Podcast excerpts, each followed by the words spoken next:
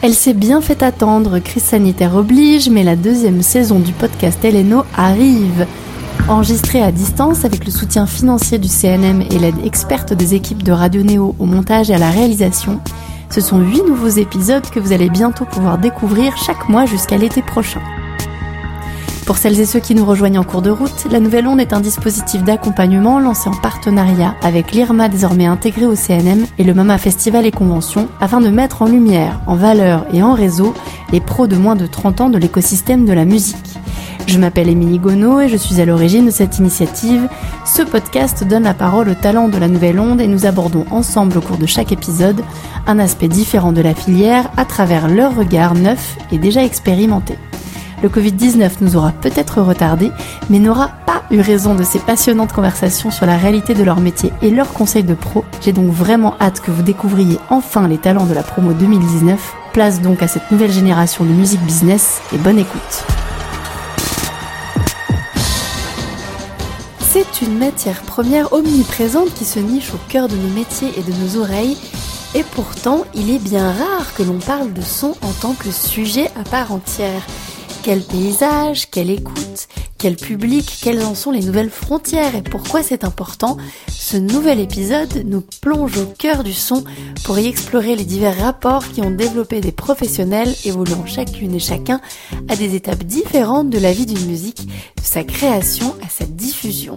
C'est donc avec des invités d'horizons multiples mais totalement convergents que nous allons aborder ensemble tout cela et bien plus, à savoir Mathieu Charrier, responsable de l'accompagnement artistique à la cordeau et formateur à Gisson, Mélanie Arès, cofondatrice de Sonorium, Orlando Apestegui, fondateur de 3D Sound Records, et Sophie Griffon, artiste notamment du projet musical Odali, mais pas que. Bienvenue à tous les quatre dans ce quatrième épisode de la saison 2 du podcast de la Nouvelle Onde.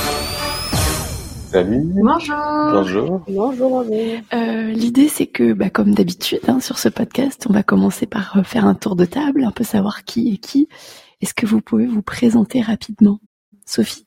Ouais. Alors, euh, bah, du coup, moi, je m'appelle Sophie. Je suis musicienne, euh, compositrice euh, dans un duo principalement qui s'appelle Odali, que j'ai avec un violoncelliste. Du coup, à côté de ça, je compose aussi pour la danse, pour le théâtre. Euh, j'ai un spectacle qui s'appelle Derrière l'écran, euh, qui est un mélange en fait entre mon travail euh, à la musique avec un artiste plasticien qui s'appelle Alma Alta et qui fait de la vidéo aussi. Je travaille aussi pas mal en médiation culturelle avec une association qui s'appelle AADN, qui est une association d'art numérique à Lyon. Euh, cette année, on a particulièrement un gros projet qui s'appelle Voix verte, qui mélange euh, écologie et technologie. Et en fait, euh, je vais dans les écoles parler euh, de son, parler d'écologie, et on crée des petites œuvres euh, pour des installations sonores dans dans la Bresse. Voilà, je sais pas si les gens connaissent la Bresse, mais voilà, je crois que j'ai fait le tour. Déjà pas mal, merci. Euh, Mélanie? Bonjour, moi je suis Mélanie Arès, euh, je suis la cofondatrice de Sonorium qui organise des sessions d'écoute d'albums. Donc euh, l'idée est de proposer au grand public euh, des moments un peu privilégiés où on prend le temps d'écouter un album en entier dans des très bonnes conditions sonores déjà avec une super qualité sonore, en présence de l'artiste quand c'est des albums récents ou en présence d'un spécialiste qui, donne des explications sur la musique et puis dans des lieux un peu originaux, un peu inédits. Orlando? Alors moi c'est Orlando Apestegui, donc j'ai euh, monté mon label euh, 3D Sound Records.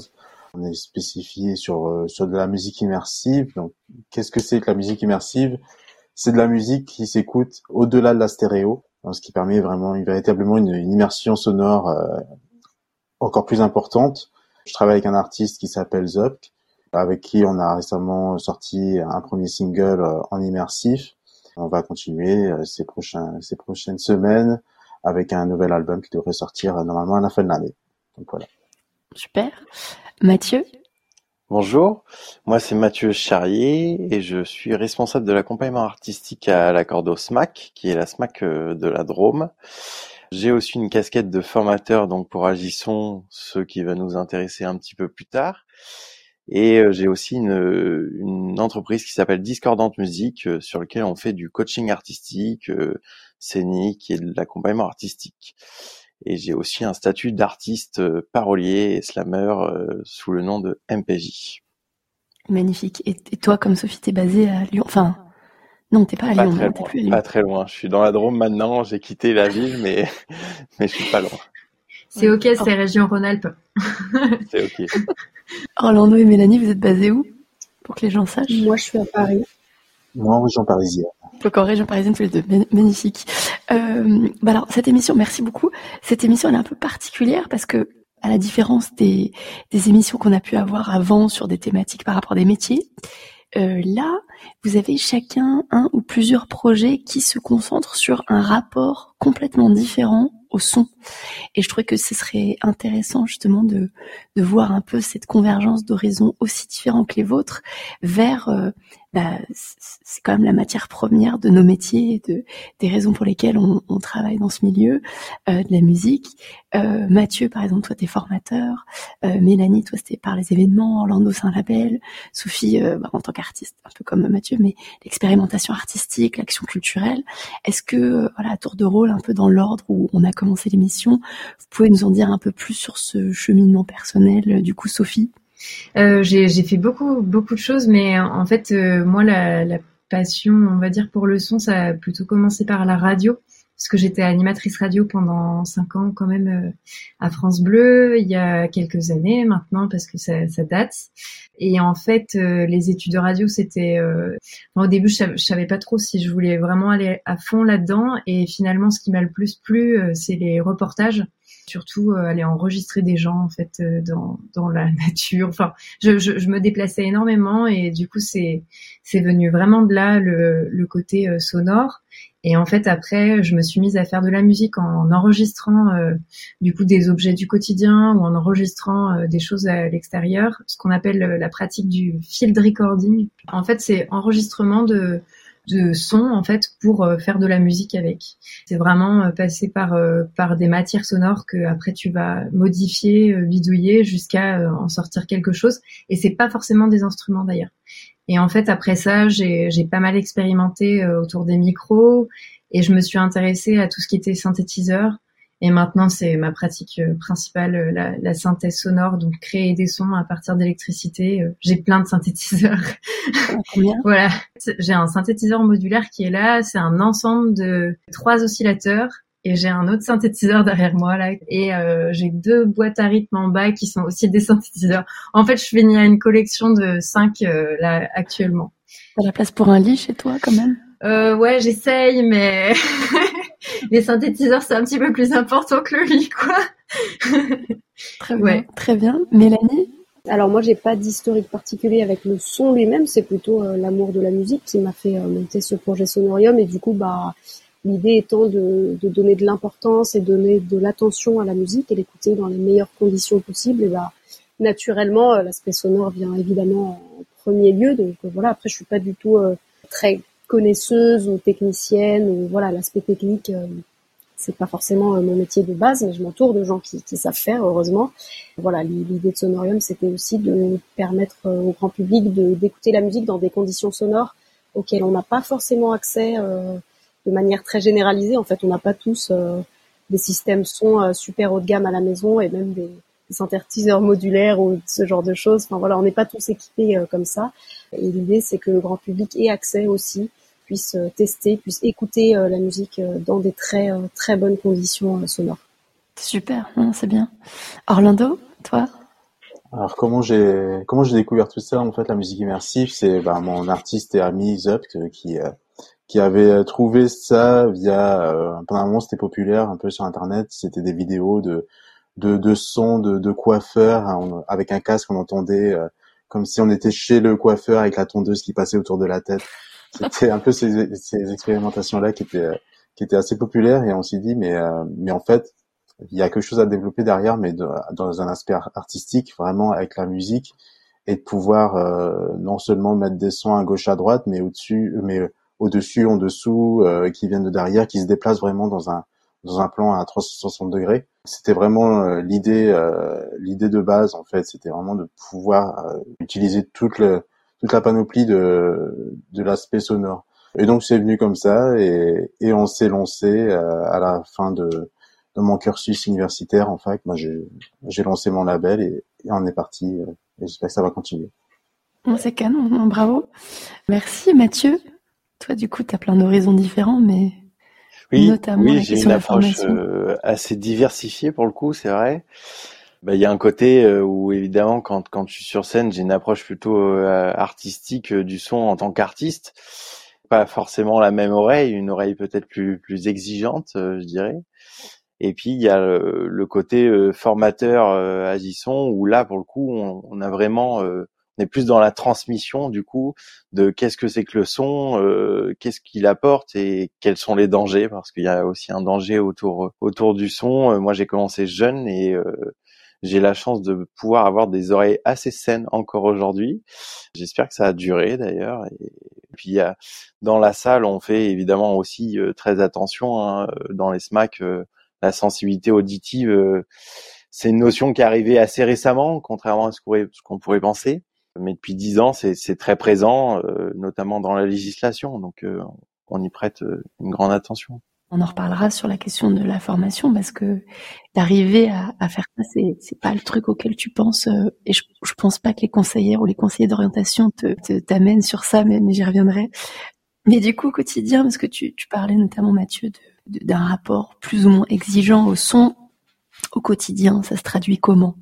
Euh, C'est qu'on entend tout, c'est qu'on a des acouphènes, c'est que on ne supporte pas d'écouter dans un contexte qui n'est pas euh, particulier Comment comment ça se traduit tout ça pas juste dans le boulot, mais aussi dans la vraie vie je, réponds en premier parce que moi j'en ai une qui est assez drôle. Euh, en fait, je, pense avoir un rapport qui est extrêmement exigeant au son et en plus je le développe parce que vu que maintenant je réalise des, albums pour des groupes, je vais encore plus loin. En fait, finalement, je, je suis même plus que exigeante sur ma musique, je suis exigeante sur la musique de tout le monde.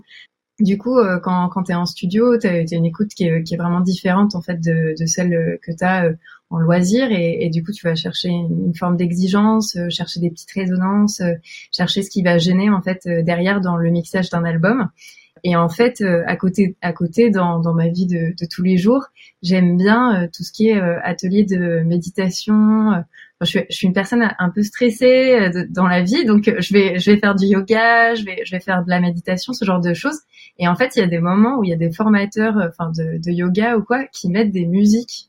Mais alors, pas forcément, c'est pas les goûts musicaux en fait, spécialement. C'est les systèmes, c'est les systèmes d'écoute en fait. Ah ouais. Par exemple, euh, à une séance de yoga, mettre euh, mettre du son sur une enceinte portative qui grésille avec la prise jack qui fait comme ça là. En fait, c'est impossible. Je peux pas me détendre en fait. Je, j'arrive j'arrive pas. En fait, je peux plus je peux plus respirer. Je pense qu'à ça en fait. Donc on te dit euh, oui euh, respire parce que c'est du yoga, tu es censé être déstressé ou euh, enfin voilà. Et en fait c'est horrible parce que moi j'entends les enceintes qui grésillent, j'entends euh, j'entends le jack, j'entends enfin c'est c'est affreux. Et en fait, les, mes potes me disent mais arrête, c'est bon, détends-toi quoi. Et, et en fait, ça, ça marche pas. J'ai l'impression d'être snob. Enfin, je, je sais pas ah. si ça vous fait ça, mais mais je trouve ça assez euh, assez fatigant quand même. on va demander à Sonorium de venir s'occuper de l'installation pour tes séances de yoga. Je pense que c'est ça la solution. On va s'en occuper. D'ailleurs, en parlant de yoga, nous on organise sieste musicale, donc euh, un peu dans le génial, dans le même style et avec un super bon euh, système son et un super son. Voilà. Euh, ben moi de mon côté, euh, l'exigence, euh, elle se situe évidemment plus dans la vie professionnelle. Pour le coup, les, les écoutes sonorium, elles ont évidemment une exigence sonore qui est très importante. Alors nous, on est sur du son hi ça c'est un, un, parti pris. le but, c'est selon la salle qu'on investit, l'espace, parce que ça dépend beaucoup de l'acoustique de la salle, d'arriver à proposer le meilleur système son hi en termes de, bien sûr, les enceintes, l'ampli, mais aussi ça, ça va euh, aussi jusqu'au fichier son, le logiciel de lecture, enfin toute la chaîne est optimisée pour qu'il y ait vraiment euh, un son euh, de la meilleure qualité possible, évidemment. Et après, dans la vie perso, j'ai pas d'exigence particulière, mais c'est vrai que je supporte de moins en moins d'écouter le son sur des enceintes pourries. Ça me, ça me dérange beaucoup. Et sinon, il y a quelque chose où il y a une sensibilité particulière que j'ai de plus en plus. C'est celle du volume d'écoute. Alors ça, ça me, c'est quelque chose dont je me rends compte souvent quand il y a de la musique d'ambiance dans des soirées ou quoi je suis très très sensible au volume, que ce soit euh, trop fort ou trop faible, ça va me déranger tout de suite. Et je sais que ça, c'est, ça paraît bête, mais c'est une question qu'on se pose beaucoup nous dans les dans les écoutes d'albums qu'on quand on organise, en fait, c'est très très difficile de trouver le bon niveau de volume parce que le volume, mm. c'est très subjectif et ça dépend vraiment des sensibilités de chacun. Ça dépend aussi de si la personne est assise au premier rang ou au dernier rang, ça n'a rien à voir. Et je sais mm. qu'on se prend pas mal la tête sur euh, quel est le bon niveau. Et puis les gens viennent quand même pour écouter de la musique, donc il faut que ce soit un minimum fort. Il y en a qui veulent que le son soit super fort, il y en a d'autres qui vont, ça va leur casser les oreilles. Donc c'est une question qui, qui est importante et qui est compliquée à gérer. C'est intéressant que tu, tu, mentionnes ça aussi parce qu'il y a, il y a un adage, enfin c'est devenu un adage dans, dans l'industrie musicale euh, de, de vieux rockeurs rockeuses qu'on va tous devenir plus vite qu'on ne le pense. Euh, c'est euh, if the music is too loud, it's that you're too old. Mais en fait, est-ce que vraiment c'est ça? Euh, Mathieu, toi tu parlais notamment bah, sur voilà le, la question des, dangers, la, la, prévention, la gestion sonore. Toi, ça, ça se traduit aussi euh, au quotidien par ça ou pas forcément? Oui, ben ça, ça, se traduit forcément par une exigence euh, déjà de la qualité du son dans l'accompagnement artistique, donc euh, on, fait très attention à tout ça, mais mais la notion du volume euh, prend une place euh, très conséquente. Et autant dans la vie, euh, je dirais que la, vie professionnelle a déteint quasiment sur ma vie personnelle parce que j'aime peut-être plus le silence aujourd'hui que le son. J'adore le son et j'adore le silence aussi. Et j'ai donc une, grosse sensibilité dès que c'est fort et, de plus en plus de mal à, à apprécier un concert parce que ben voilà, on est sur des volumes qui, qui sont qui sont pas forcément euh, adaptés. Euh, c'est pas forcément d'être fort en fait, c'est que la, la, qualité du son elle doit être aussi présente et euh, la, le niveau de sonore doit être aussi euh, bien calibré. C'est deux choses euh, qui sont complètement associées en fait. C'est intéressant dans le sens où par, enfin, dans le mot volume, on parle aussi de la valeur ou la qualité du son et on a tendance à les amalgamer alors qu'en fait c'est deux choses complètement différentes. Est-ce que quand tu dis volume, euh, toi t'entends une qualité sonore quand tu dis volume? Non, c'est dans le sens où souvent les gens disent ah bah si c'est fort c'est que c'est bien, hmm. alors qu'en fait euh, si ton son il est fort mais qu'il est pas de bonne qualité, dans la qualité d'écoute, qu'est-ce qu'on recherche dans une expérience d'écoute en fait? Hmm. Est-ce que l'énergie? Est-ce qu'on veut écouter? C'est pas nécessairement la même chose et je pense que je me rends compte là qu'on a tendance à un peu tout tout mélanger. En fait, c'est aussi que la perception du, volume, enfin moi je, je, commence à vraiment comprendre ça, la perception du volume, en fait quelque chose de plus fort en dB peut paraître moins fort. En fait, c'est pas forcément connecté. C'est-à-dire que si, si, tu mesures, il y a une chose qui va être plus forte que tu tu vas avoir l'impression que c'est moins fort parce que par exemple c'est compressé Compresser, c'est euh, écréter les sons en fait. Ça veut dire que tu tu en fait tu enlèves les crêtes, donc tous les pics des sons, et en fait euh, tu remontes le bas du son grâce à ça. Donc c'est ce qu'on fait par exemple quand on masterise des titres pour qu'ils sonnent plus fort à, la radio ou ce genre de choses. On va écréter les sons pour pouvoir remonter le bas. Mais en fait, des choses qui sont très très compressées, elles vont avoir l'air euh, pas si fortes que ça en fait si jamais c'est trop euh, c'est trop fait. Et moi je me rends compte avec le temps qu'un truc qui a l'air fort et qui a l'air euh, on va dire puissant c'est quelque chose de, très dynamique en fait. Ça veut dire avec des très bas volumes et des très hauts volumes. Avec le temps je commence à vraiment comprendre que c'est plus le rapport dynamique qui est important mm. plutôt que le vrai volume en fait. Mm. Orlando? Ouais effectivement je voulais rebondir là-dessus pour donner juste un exemple, il suffit d'écouter l'album des Red Hot, euh, Red Hot Chili Peppers, Californication. C'est vraiment l'exemple type de l'album ultra compressé. Et même en, son, certaines, certaines chansons, il y a, bah, ça, ça, sature quasiment tellement c'est compressé. Et pourtant, l'album est mixé fort. Mais pourtant, on a peu de dynamique et on n'a pas l'impression d'avoir forcément un gros volume dessus. Alors que par exemple, si on, si on, on écoute une, par exemple de la musique classique où là vous avez vraiment des, des gros écarts d'intensité, Parfois même, euh, on peut monter le son au début parce que le, la musique apparaît pas assez fort et quand on arrive au, au, grandiose, et là on, on, baisse le son parce que c'est trop fort. Et c'est là où on, on, se rend compte que, que ben, en fait la compression euh, qu'on retrouve aujourd'hui peut, peut changer beaucoup de choses au niveau de, de, de notre écoute. Quoi. Oui, ça, ça rejoint le terme d'amplitude euh, quelque part un peu dont, dont vous parliez. Et, et, toi, du coup, parce qu'on n'a pas encore parlé, mais Rolando, toi, par rapport à concrètement ton rapport au son, il, se traduit comment au quotidien? Alors déjà au début, ce qui était intéressant, c'est que du coup, je me suis vraiment euh, vachement intéressé sur sur toutes les musiques dites immersives et notamment le binaural parce que c'est ce qu'il y a de plus simple pour écouter en immersif. Le binaural, tu en peux fait. Oui, explique parce que tout le monde ne sait pas. je vais l'expliquer, il n'y a pas de souci. Parce que le binaural, tout simplement, c'est de la musique immersive, mais euh, à l'aide, euh, quand on écoute à l'aide d'écouteurs ou, ou d'un casque. Donc en fait, on perçoit euh, des sons à 360 degrés, mais seulement en, utilisant un casque ou, des écouteurs. Et quasiment tous les casques, tous les écouteurs aujourd'hui permettent d'écouter en binaural.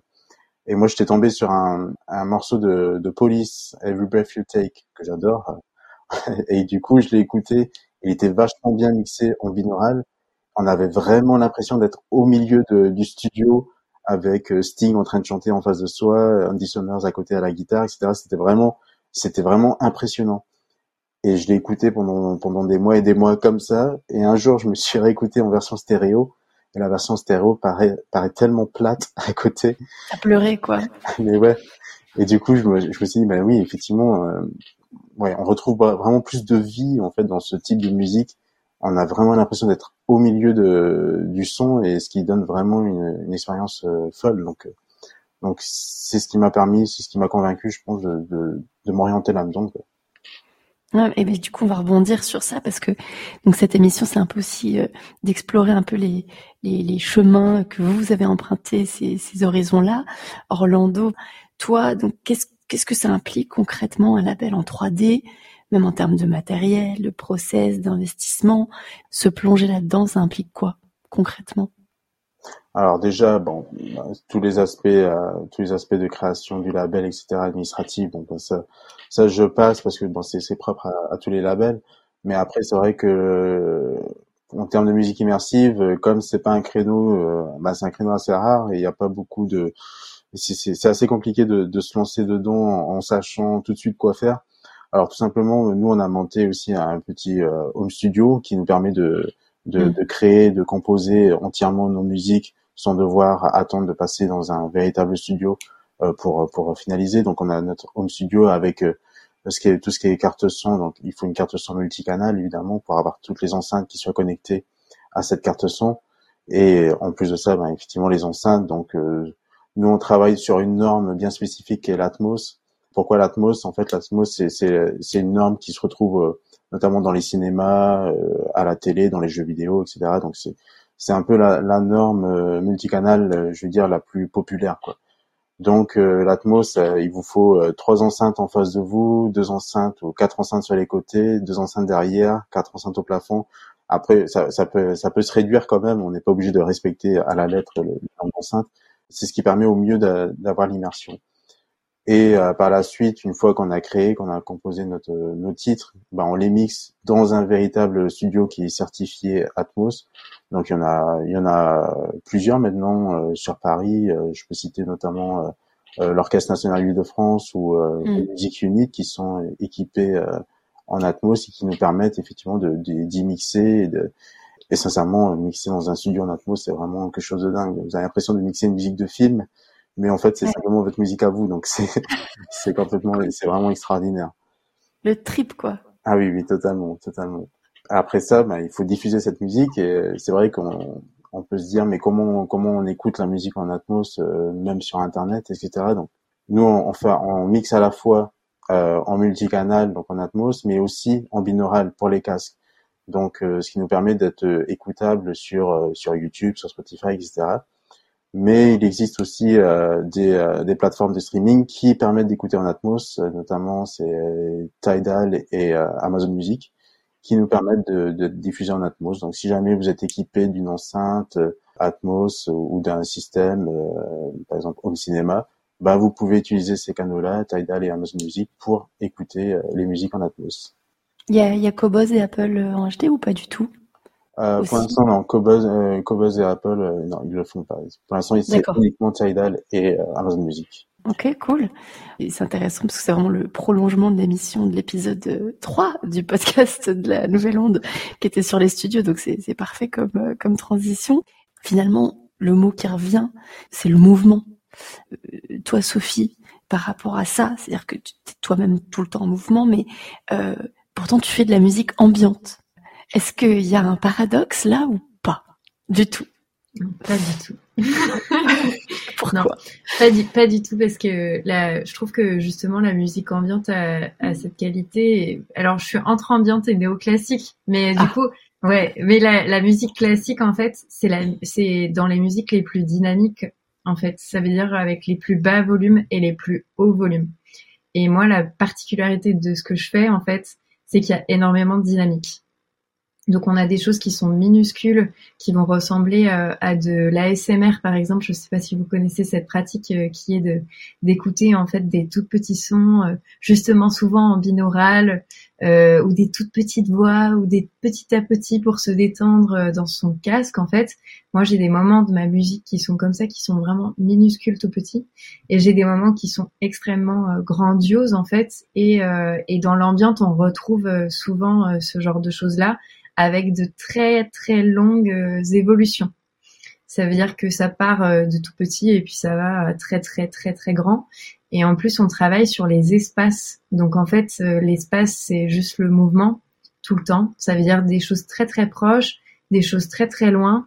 Et en fait, je pense que avec le temps, pareil, je, je me rends compte que c'est ma pratique principale de me demander euh, est-ce que euh, ce tout petit son, il va être euh, à côté de mon oreille, là, caché ici? Et est-ce que cet autre son va être tout au bout de l'église au fin fond de, de je sais pas où. Enfin, vraiment, je, je, ressens que dans mon style de musique, le mouvement, c'est le centre en fait de la composition. Hmm. Et, euh, et, en plus, c'est une musique qui est énormément utilisée pour le cinéma. Là, je, je signe avec une boîte d'édition allemande parce que en fait, euh, ouais, je suis assez contente, qui s'appelle Kick the Flame. Et en fait, euh, eux, bah, ils signent presque que des artistes euh, ambiantes ou néoclassiques parce que c'est une musique qui marche très bien pour le cinéma ou et parce qu'on crée des ambiances en fait, on crée des ambiances sonores qui vont bien à l'image. Quoi. On retrouve euh, ce que disait un peu Mélanie par rapport à la réflexion, c'est-à-dire que dans les écoutes sonorium, est-ce que l'écoute va être la même? Forcément pas entre la personne tout devant et la personne tout au fond. Euh, c'est la même chose en fait dans la manière dont tu composes et dont euh, et dont tu travailles le son toi dans ta musique. Ouais, en fait, c'est exactement l'inverse. Enfin, c'est exactement la même chose, mais dans un contexte de, de composition. C'est-à-dire que le, le centre, c'est la personne qui, qui écoute, et en fait, mm. tu vas placer finalement les sons autour de cette personne. Mais euh, c'est vrai que j'ai travaillé un peu en binaural et puis en, en son immersif euh, sous dôme aussi. Ce qui est super intéressant, c'est que on a les deux plans en fait. On a le plan du mixage où on va créer des espaces et on a le plan de l'interprétation dans un espace qui lui, enfin en fait c'est trop rigolo parce qu'on rajoute des couches et à la fin on a envie de, de, mettre des enceintes dans des églises pour avoir encore plus l'espace. C'est-à-dire que tu as l'espace de ta musique, tu as l'espace euh, des enceintes, et en fait, tu rajoutes des enceintes qui diffusent dans une église, donc dans un espace qui résonne. Du coup, tu as trois couches d'espace. enfin, c'est extraordinaire, quoi. Donc moi, je veux bien m'associer avec euh, vous tous, il hein, n'y a pas de problème. J'aime bien composer pour des espaces. Je trouve ça euh, hyper créatif. Je rebondis rapidement là-dessus d'ailleurs euh, par rapport à Orlando parce que euh, comment est-ce qu'on spécialise ce son sur euh, un enregistrement et par rapport au fait que tout le monde n'a pas forcément le bon matériel non plus quoi? Alors moi je sais que nous on utilise en fait simplement c'est des, logiciels de spatialisation. Donc il y a l'IRCAM qui a développé le sien, Dolby justement qui a développé le sien aussi. Donc simplement, c'est on prend on prend des euh, souvent maintenant en mixage, on utilise des, pistes euh, des pistes audio. Et ben là, en fait, pour la spatialisation, euh, les pistes, en fait, ça devient plutôt des objets, des objets 3D qu'on déplace vraiment dans un espace précis. C'est une approche un peu différente du mixage, vraiment beaucoup plus intuitive quand, il s'agit de, musique immersive et de vraiment une spatialisation à 360. Donc tout simplement, c'est des, des, plugins qui nous permettent de, de diffuser sur telle ou telle enceinte, telle ou telle source, tout simplement. Cool. Et toi, Mélanie, par rapport à Sonorium, tu disais tu tu bosses avec euh, bah, des gens qui dont c'est un peu la spécialité.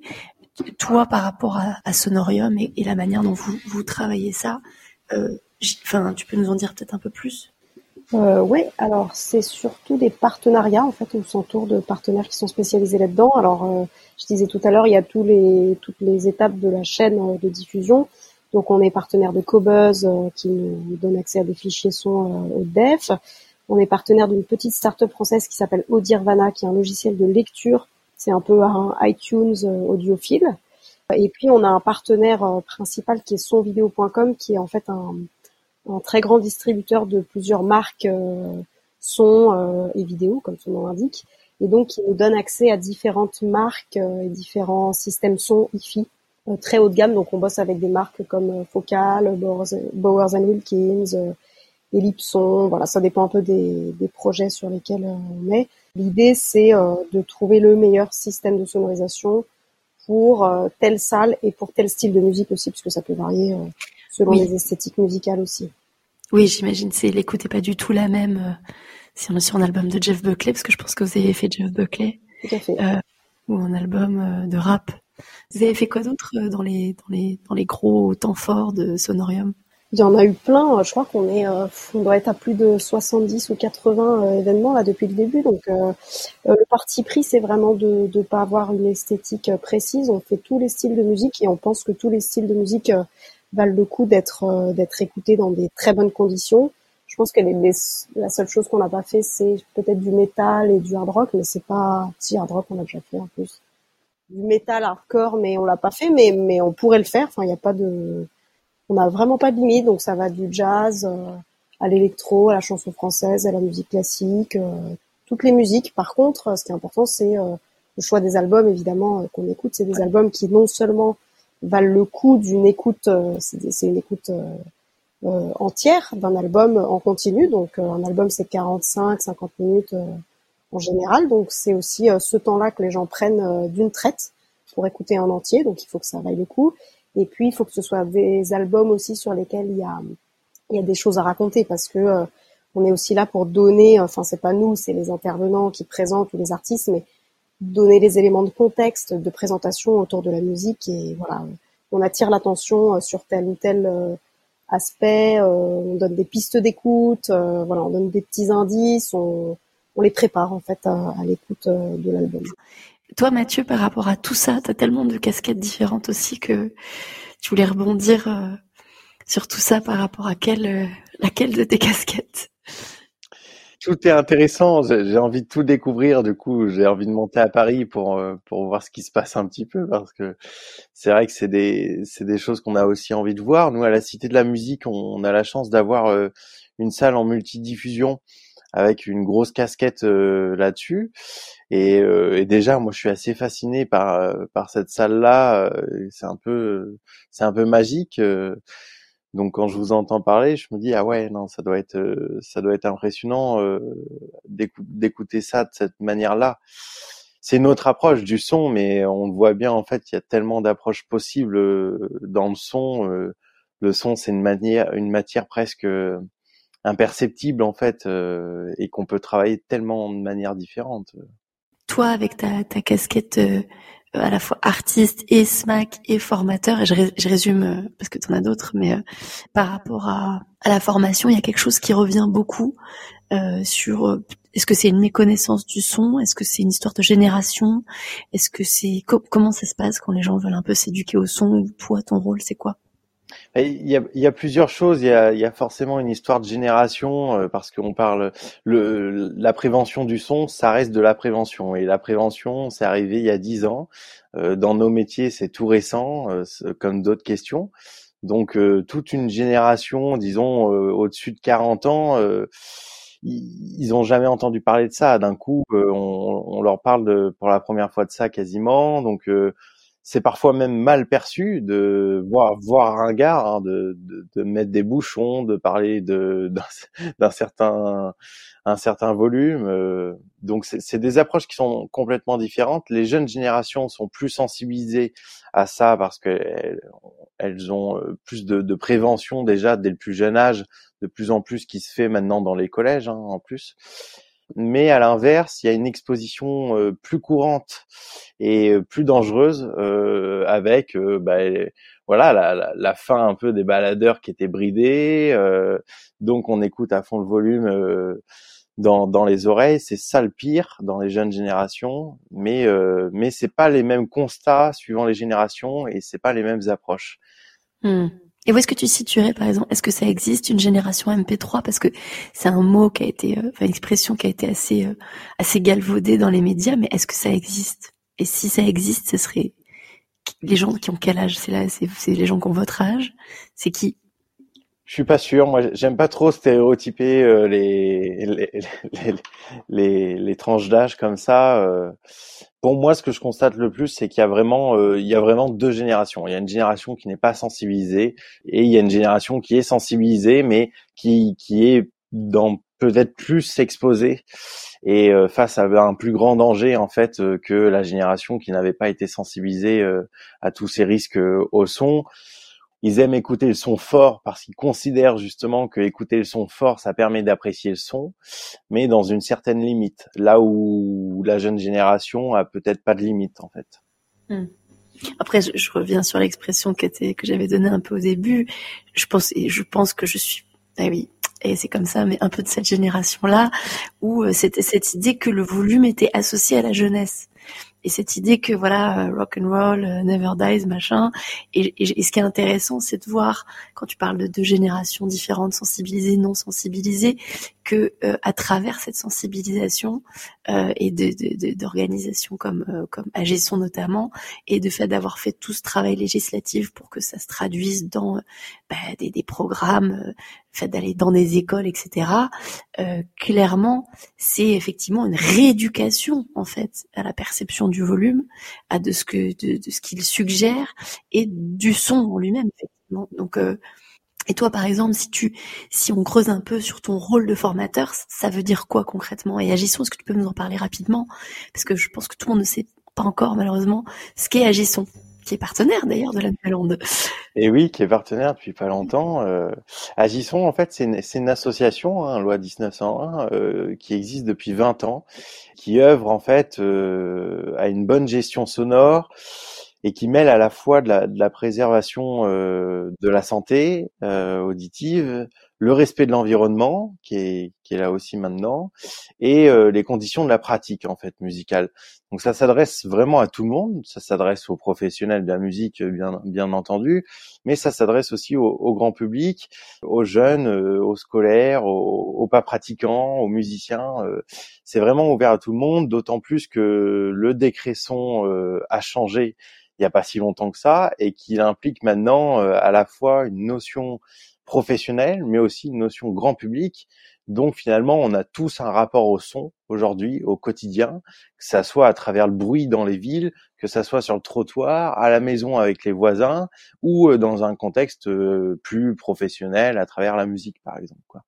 Et donc Agisson agit sur tout le territoire national avec des structures partenaires pour euh, sensibiliser euh, tout le monde euh, à une bonne pratique sonore. Donc il y a beaucoup d'interventions scolaires, en effet, avec des conférences et des concerts qui, qui, portent différents noms, mais par exemple en région, ici, on a 12 leçons, qui sont des concerts pédagogiques avec des groupes suivi d'une conférence, souvent à destination euh, des scolaires. Mais euh, les formateurs, on est quelques-uns, donc euh, en France, on est une petite vingtaine à, à intervenir là-dessus.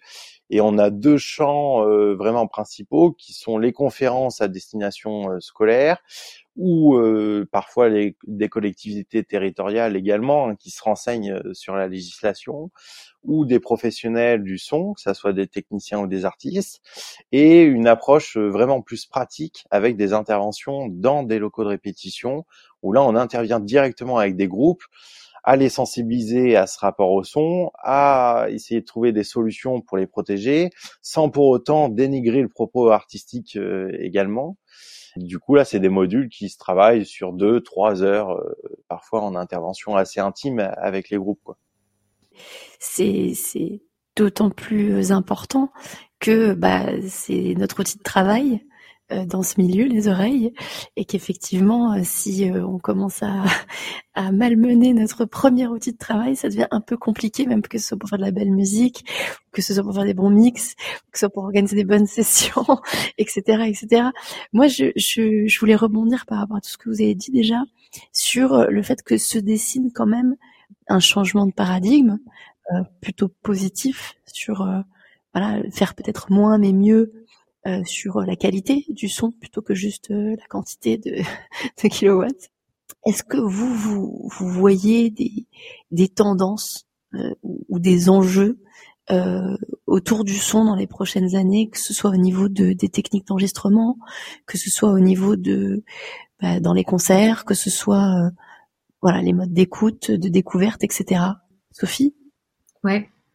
Euh, bah moi je vois pas je vois pas mal de, de tendances. Après euh, je, je, me demande si je suis pas aussi dans une espèce de, de microcosme de musiciens euh, électroniques mais euh, je vois beaucoup de choses sur sur l'immersion. Par exemple le fait que moi je puisse emmener un spectacle en multidif dans des salles de concert tout à fait classique. Euh, je trouve ça assez euh, assez cool et, et assez impressionnant. C'est-à-dire que bah, il y a vraiment cette question-là qui qui est évoquée et, et, même quand je dis multidiffusion, en fait, euh, on me rit pas au nez ou en tout cas on me dit pas, je sais même pas ce que c'est. C'est positif. C'est important, ouais. ouais. Ouais, euh, moi je fais plutôt de ce qu'on appelle de la stéréo augmentée. Ça veut dire que j'ai une vraie stéréo et j'ajoute à ça des éléments qui sont dans la salle qui donnent des perceptions euh, d'espace. Euh, donc c'est pas du binaural par exemple, mais par contre c'est vraiment un travail de l'espace et, et en fait les salles elles sont hyper euh, friandes en fait de ce genre de choses.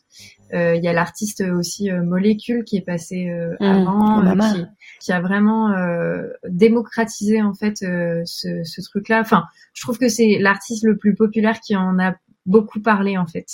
Ça existait déjà avant, hein. on le fait depuis euh, vraiment des années, mais euh, il y a des artistes qui ont essayé de, de, développer ça et du coup ça c'est super intéressant. La deuxième chose c'est que j'ai l'impression que dans ma génération, on était euh, vraiment sur les enceintes portatives, etc. pendant très longtemps. Et là, je vois des amis qui recommencent à s'intéresser à, bah, des systèmes hi un peu mieux pour chez eux.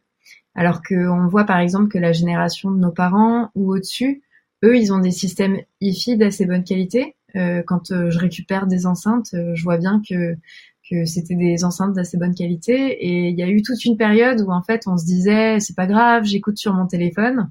Et là, j'ai l'impression que qu'il y a un retour au fait d'avoir un bon système son comme on a un bon écran en fait. Hmm. C'est plus que l'image quoi. L'image c'est un truc on, on se dit ah bah non je vais pas regarder sur un tout petit truc, je vais avoir un bel écran sur le son, c'était c'était moins évident et j'ai l'impression que ça, ça, ça va mieux quoi.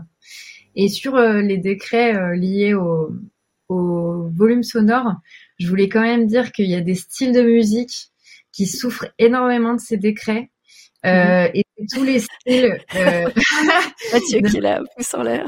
euh, c'est tous les styles en fait, euh, métal, etc. Alors c'est c'est marrant parce que moi, euh, dans ma musique, euh, ça va, hein, j'ai pas de problème à respecter ça. Par contre, tous les métalleux qui ont des batteurs, qui ont des amplis en fait qu'on doit pousser parce que sinon, en fait, ça fonctionne pas pareil, ça sonne pas pareil ils ont vraiment des difficultés en fait à continuer à faire vivre leur musique comme elle doit être vécue, c'est-à-dire mmh. euh, parce qu'en fait ça, le volume fait partie de l'expérience d'écoute.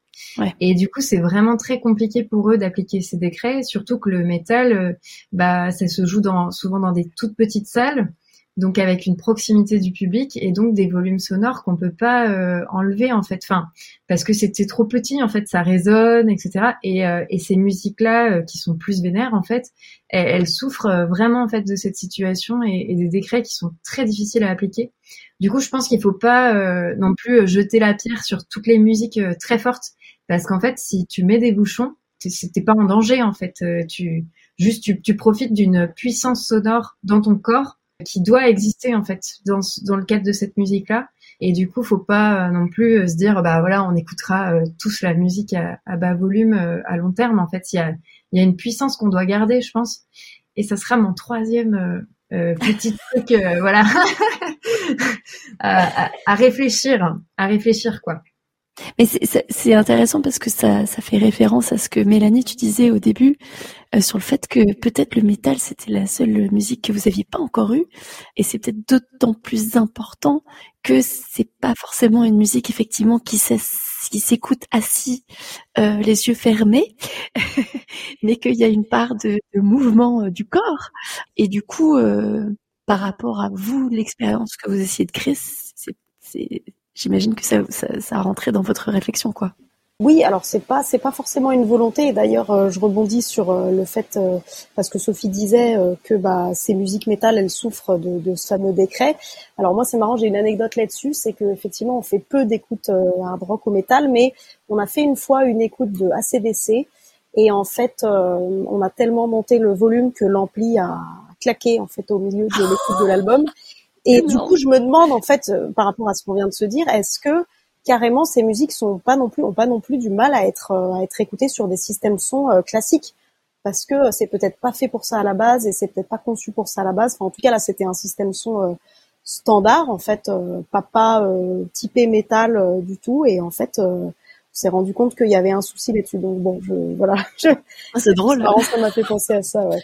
Mais en tout cas, pour rebondir, euh, Émilie, sur ta question, euh, non, moi je pense que tous les styles de musique peuvent être écoutés euh, de façon attentive et avec un bon son. Alors oui, la question du volume, elle se gère différemment selon les esthétiques peut-être, mais après, on n'est pas forcément que dans des écoutes très statiques, allongées, assis. on peut aussi imaginer des choses debout. Enfin, il n'y a pas de, il a pas forcément de, de limite par rapport à ça. Donc moi, je trouve que l'expérience elle sera peut-être différente, mais elle vaut euh, le coup d'être vécue, euh, peu importe le, style musical en fait. Et euh, effectivement, vous, par rapport à la diversité des sessions que vous organisez, vous avez à la fois une diversité de, genres musicaux. Est-ce que vous avez remarqué chez Sonorium des tendances sur un peu ce que les gens veulent comme expérience, comme type d'écoute? Est-ce que c'est lié à un genre musical en particulier? Est-ce que c'est lié à euh, bah, des gens qui se retrouvent dans tel ou tel album et donc c'est un peu générationnel ou est-ce que ça n'a juste rien à voir? Pas vraiment. En fait, moi je trouve que l'expérience elle varie pas tellement euh, d'un style à l'autre, enfin de, ce qu'on a fait euh, comme, événement. Alors il y a une ambiance, une ambiance plus ou moins religieuse d'écoute comme ça très concentrée selon notamment le type de lieu où on est. C'est surtout ça qui joue, c'est l'ambiance dans laquelle on met les gens selon le type de lieu où on est. Est-ce que c'est un bar ou une salle de concert ou alors est-ce que c'est plutôt je sais pas, une, l'auditorium du Grand Palais où il y a des où il y a des sièges et où il y a un côté beaucoup plus solennel. Donc je pense que c'est beaucoup le type de de lieu qui joue et tu vois euh, c'est bête mais est-ce qu'il y a un bar? Est-ce que les gens vont se lever aller euh, prendre leur bière à côté? Ou alors est-ce que c'est c'est assis? C'est voilà c'est plutôt le lieu qui joue. Mais c'est vrai qu'à chaque fois quasiment à chaque fois on retrouve cette espèce de concentration qui est impressionnante à chaque fois de des gens qui sont qui se laissent complètement embarquer. Ils ferment les yeux ils se laissent embarquer dans dans tout un album pendant 50 minutes de musique non-stop. Et ça, euh, je le vois euh, dans toutes les esthétiques. On fait par exemple beaucoup d'écoutes euh, hip-hop et même dans des styles qui sont quand même assez rythmiques, assez beaucoup plus dans l'énergie. Parfois, ça dépend des albums. on a cette même concentration absolue sur la musique qui, qui à chaque fois, c'est incroyable. quoi. C'est vraiment marrant de, de voir ça et surprenant à chaque fois. Donc, donc si je comprends bien, ce, qui, ce, qui, ce que ça, tend à suggérer, c'est que la manière de, de bien reconstituer un décor propice à une écoute de très grande qualité, très concentrée aussi, va notamment avoir une influence sur bah, le, le, type d'expérience qu'on est en train de proposer aux gens et la manière dont ils s'approprient euh, cette expérience. C'est ça Complètement. Et l'un des aspects de Sonorium qui vient compléter euh, ce que je disais avant, c'est euh, le choix du lieu, euh, le choix du décor et du contexte dans lequel on se trouve. Et en fait, l'idée, c'est aussi, selon tel artiste ou tel album, de proposer des lieux qui, qui viennent rajouter encore une, un degré d'immersion, en fait, des lieux qui font écho à l'univers de, de, cet artiste ou à la thématique de l'album. Donc ça peut être, on a fait des, des écoutes euh, de musique électro un peu planante comme Zimmer par exemple à l'Aquarium de Paris, qui avait été privatisé, donc les gens étaient au casque et se baladaient dans l'aquarium, et il y avait une ambiance très aquatique justement dans cette musique-là, donc c'était une véritable expérience, euh, pas, pas que sonore, mais visuelle aussi, et voilà, le lieu faisait complètement partie du, euh, de l'expérience. On a fait euh, autour du thème, bah, on parlait de molécules tout à l'heure, molécules sur son album moins 22,7 degrés qu'il a enregistré au Groenland. autour de la thématique du froid. On avait fait une écoute en plein air au jardin des Tuileries et c'était un matin en février à 7h30 du matin au lever du soleil. Les gens ah. étaient assis sur des chaises avec des couvertures dans le froid, en train d'écouter cet album qui avait été composé au Groenland. Donc il y a, y a, aussi, ça fait partie pour nous, euh, on pousse l'expérience jusqu'au bout en, choisissant aussi le lieu et les contextes pour écouter tel ou tel euh, album. Et c'est fascinant parce que quelque part, c'est comme si vous reconstituiez à chaque session différente la même chose que ce que fait Sophie, par exemple, quand elle compose pour de la musique de film. Euh, Orlando, moi, je voulais te demander, parce que toi, du coup, c'est à travers l'enregistrement même que tu calibres ça quelque part. Euh, est-ce que toi, par rapport à, à, des tendances, des envies, des choses, est-ce que tu sens euh, des, des, voilà des tendances en particulier? Est-ce que c'est une histoire de euh, pareil de génération, de matériel, de de discours? Je sais pas. Qu'est-ce que toi tu tu constates Alors, euh, je ne sais pas si ce sont des tendances, mais en tout cas moi aujourd'hui, je constate que aujourd'hui on a tout le matériel pour écouter, en, que ce soit en binaural, en multicanal, en immersif, tout simplement. On a le matériel. Et ça fait ça fait 20 ans que, que tout le monde a le matériel chez soi, mais personne n'écoute en, en immersif, tout le monde se cantonne à la stéréo parce que tout simplement on nous propose que du que du matériel en stéréo quoi. Donc donc c'est c'est le problème alors que on a tous des écouteurs euh, là présentement bah, dans, dans nos écouteurs dans notre casque on peut écouter du de la musique euh, en binaural en immersif et c'est dommage de pas profiter de de, de voilà de, de la technologie qu'on a aujourd'hui pour pour avoir de la meilleure qualité audio tout simplement. Aujourd'hui comme comme la stéréo c'est la norme pourquoi aller au-delà si euh, si les gens sont bien contents avec la stéréo? Mais en fait notre but tout simplement c'est voilà leur montrer que en fait la stéréo ben, c'est c'est sympa mais euh, mais on peut avoir mieux quoi tout simplement. On peut avoir beaucoup mieux. Pourquoi avoir la base alors qu'on peut avoir euh, le premium. Ouais bien sûr. Mais, c'est ça. En plus la stéréo ça dure depuis les années ben, je, je, je, sais plus mais depuis les années 50 60 et on n'a pas évolué depuis donc donc c'est c'est dommage alors qu'aujourd'hui, on nous propose, euh, quand on va au cinéma, par exemple, la plupart des films, quand on regarde au cinéma, ils sont mixés en multicanal. Alors le but aussi, c'est de pouvoir leur proposer, par exemple, de la musique qui soit adaptée directement à leur système, donc la musique en multicanal. Si vous jouez à des jeux vidéo avec un casque, votre jeu vidéo, il est mixé en multicanal également, en binaural. Et eh ben pourquoi pas proposer de la musique qui soit adaptée aux jeux vidéo en binaural, en multicanal un autre exemple, les voitures sont équipées de systèmes. Alors, ils, disent, ils appellent ça le système multicanal, mais c'est plutôt de la stéréo augmentée également, c'est-à-dire plusieurs, plusieurs systèmes stéréo dans, la voiture. Mais c'est quand même un outil où on peut, on pourrait écouter. En plus, la voiture, c'est quand même euh, un outil par excellence pour écouter de la musique. C'est un, endroit euh, idéal pour écouter de la musique en multicanal. Et euh, à la fin, ben, évidemment, le live ou, de plus en plus, ben, comme disait Sophie, on peut effectuer des lives euh, en multicanal ou en stéréo augmenté. Et euh, sincèrement, c'est la meilleure expérience que vous pouvez euh, vivre en musique, quoi. Avoir des sons qui arrivent de, de tout autour de soi et qui et surtout le, fait de pouvoir se déplacer dans la salle et en fonction de notre position dans la salle, ne pas entendre la même chose, c'est vraiment c'est vraiment extraordinaire, quoi. Je pense que ce que, ce que tu évoques euh, renvoie aussi à, à, deux choses. La première, c'est que euh, ça fait quand même toute la question de, de, de, la manière dont le son est euh, enregistré, mixé, euh, masterisé, produit, dépend beaucoup des constructeurs et de ce qui est dominant sur le marché, et aussi notamment bah, de tout ce qui est matériel d'écoute. Et à partir de là, euh, on constate que finalement, ce qui est en train potentiellement de se passer, c'est que si on veut retrouver la musique ou le son autre que juste dans l'absolu, comme si c'était une chose euh, euh, linéaire ou en tout cas euh, plate, il faut qu'effectivement ça passe par de l'éducation et, de, et de pousser même au niveau des constructeurs pour que quand on parle de l'expérience, et c'est le lien avec Sonorium, avec tout ce que vous faites, quand on raccroche ça avec une expérience pour montrer que ça peut être bien plus que juste de la musique ou du son, mais que c'est un voyage, c'est une expérience, c'est un mouvement, là effectivement, je pense qu'il y a matière et que vous arrivez au bon moment euh, par rapport aux générations d'avant. Ben, j'espère en tout cas, et c'est ce qu'on développe et euh, en tout cas, en tout cas, le fait qu'on ait le matériel aujourd'hui qui soit à disposition, en fait, c'est à nous en tant que, ben, en tant que label, en tant qu'artiste, de de créer, de proposer les, les les musiques qui qui iront sur ces matériels. Donc c'est notre but et c'est notre projet.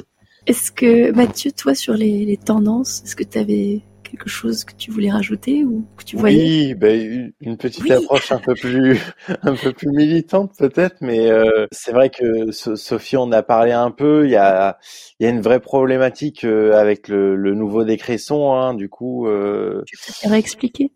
Je, je vais pas rentrer dans le détail, mais il y a, y a un nouveau décret son qui a été euh, qui, qui, a été sorti là et qui implique euh, cette fois-ci trois ministères et, euh, et qui en, englobe six grandes mesures dedans qui sont difficilement applicables et euh, moi pour moi l'enjeu du son sur les prochaines années j'ai une, une, petite règle qui s'appelle la règle des 3 P. C'est pratique plaisir et prévention. Il va ah, falloir qu'on arrive à, à mélanger euh, le plaisir du son avec la prévention. C'est un peu comme comme tout le reste des activités aujourd'hui mais on, on, fait de plus en plus de prévention. Qui dit prévention dit aussi du coup restriction. Et il mmh. va falloir faire attention à pas trop restreindre pour euh, garder un certain plaisir et là, actuellement, on, a euh, on a voulu mettre un peu le paquet fort sur la prévention en, termes de risque auditif. Et ça a vraiment mis euh, nous d'ailleurs agissons. Il y a, il y a une pétition que vous pouvez aller signer qui s'appelle euh, on ne veut pas la scène qui soit chaos le mm. décret mais la scène chaos vraiment et littéralement parce que en, gros aujourd'hui le décret stipule tout un tas de normes qui nuisent vraiment à l'esthétique et donc à l'artistique à proprement parler et qui sont très difficilement applicables. Euh, alors nous, dans les SMAC, euh, on a des moyens, donc évidemment c'est plus facile de s'adapter, même si c'est parfois contraignant. Mais imaginez tous les bars-concerts euh, qui, eux, n'ont pas ni les moyens de s'adapter, euh, ni la possibilité, en fait, de répondre à ces normes qui sont trop drastiques. Et donc, on, on met à mal, au-delà de mettre à mal tout un tas d'esthétiques, on met un mal euh, tout un tout un secteur et toute une tout un pan du secteur. Donc il y a vraiment urgence à remodifier très rapidement ce décret euh, avant qu'il y ait plus de dégâts. Si je comprends bien, l'idée c'est quand même de que le mieux ne soit pas l'ennemi du bien et que euh, ce faisant on se retrouve avec un appauvrissement euh, de la diversité culturelle qui, je pense, n'était pas l'objectif des législateurs et législatrices, et que euh, on se retrouve avec euh, quelque chose qui, qui finalement, ouais, comme tu disais, restreint la liberté de la découverte, de l'artistique et de ce fameux plaisir dont tu parlais, qui effectivement, c'est c'est le sel de la vie, comme on dit. Donc, complètement. Oui, un juste milieu. Tout à fait, c'est le dialogue, tout ça. Pour les personnes qui nous écoutent, tous les projets, décrets, informations dont on a parlé euh, là euh, euh, sont sur la l'article dédié de, de l'épisode du podcast. Donc vous allez pouvoir vous plonger dans les décressons, signer des pétitions, aller écouter de la musique en binaural, en stéréo augmenté, en tout ce que vous voulez. on arrive bientôt à la fin de cette émission. J'avais une dernière question pour vous quatre. Est-ce que vous avez une actu dans les mois à venir euh, Mélanie Ouais, alors moi, bah, la prochaine euh, session Sonorium, alors bah, en ce moment on fait que des événements euh, en digital, hein, pas en présentiel, mais, c'est bien quand même. Venez assister aux, sessions en ligne. Donc la prochaine c'est le 31 mars, 31 mars, un mercredi soir, et c'est dédié à l'album Kala de MIA.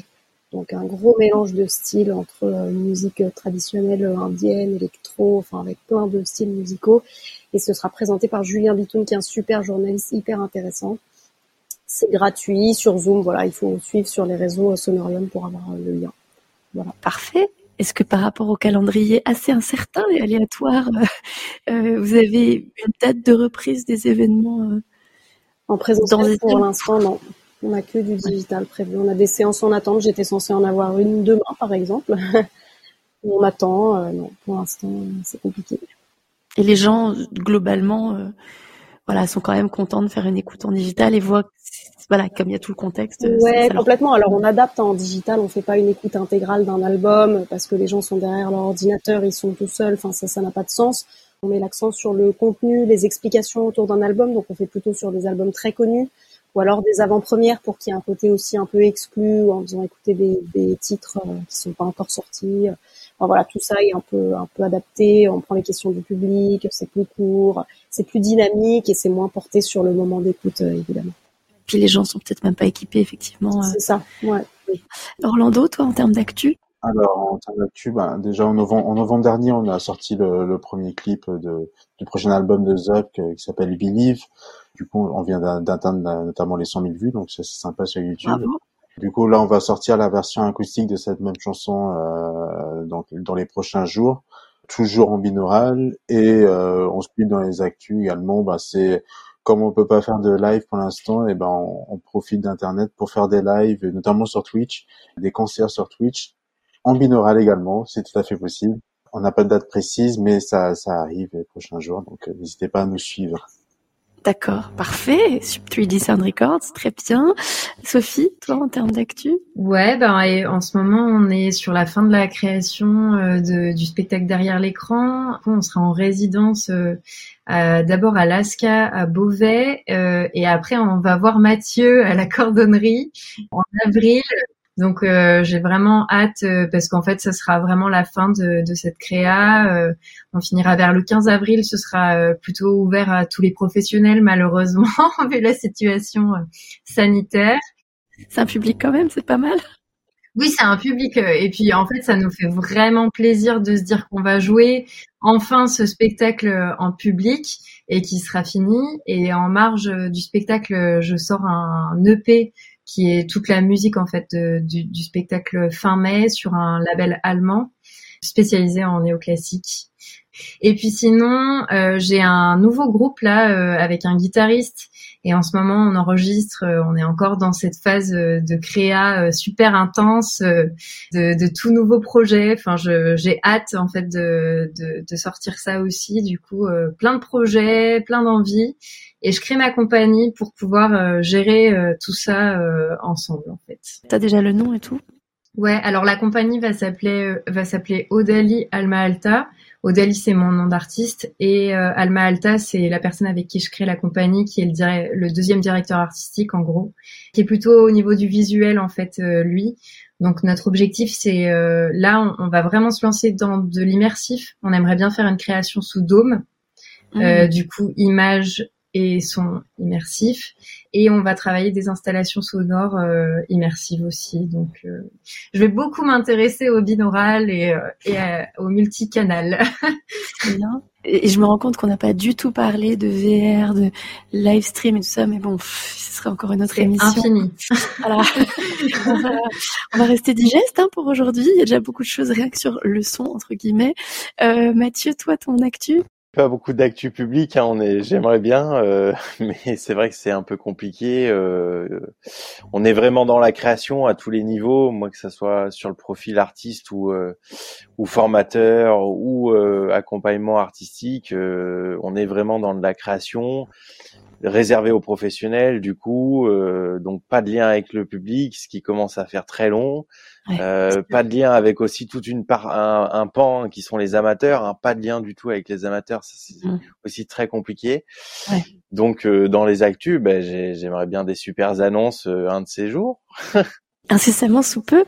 Et, et, et les formations à gestion vous, vous tout ça c'est sur le site on, pour les gens qui pourraient se former ou c'est que c'est que réservé aux professionnels? Alors normalement, il va y avoir des, des nouvelles sessions de formation pour euh, pour des formateurs parce que ça serait bien d'avoir euh, qu'on soit plus nombreux hein, euh, en tant que formateurs. Sinon, tous les dispositifs type dose leçon du coup de prévention sont sont à l'arrêt hein, depuis le début de la saison et ont été annulés. L'enjeu, ça va être de les reporter sur euh, l'année prochaine. On espère que ça va pouvoir se faire euh, aussi euh, et qu'on retrouve aussi les, les, milieux scolaires avec lesquels ben, on n'a pas de lien non plus actuellement et mm. ça devient ça devient compliqué. En tout cas, euh, bah, merci beaucoup à tous les quatre. C'était c'était un épisode hyper atypique et, et, passionnant, bien sûr. Euh, je retiens tout que vous avez dit. En gros, les mots clés euh, mouvement, dynamique, plaisir. Je pense que c'est un beau programme. Donc euh, voilà, merci beaucoup à tous les quatre. Et puis bah, très vite. Merci Émilie, merci, la nouvelle onde. Bah ouais, merci la nouvelle onde. Hein. À très bientôt. À bientôt.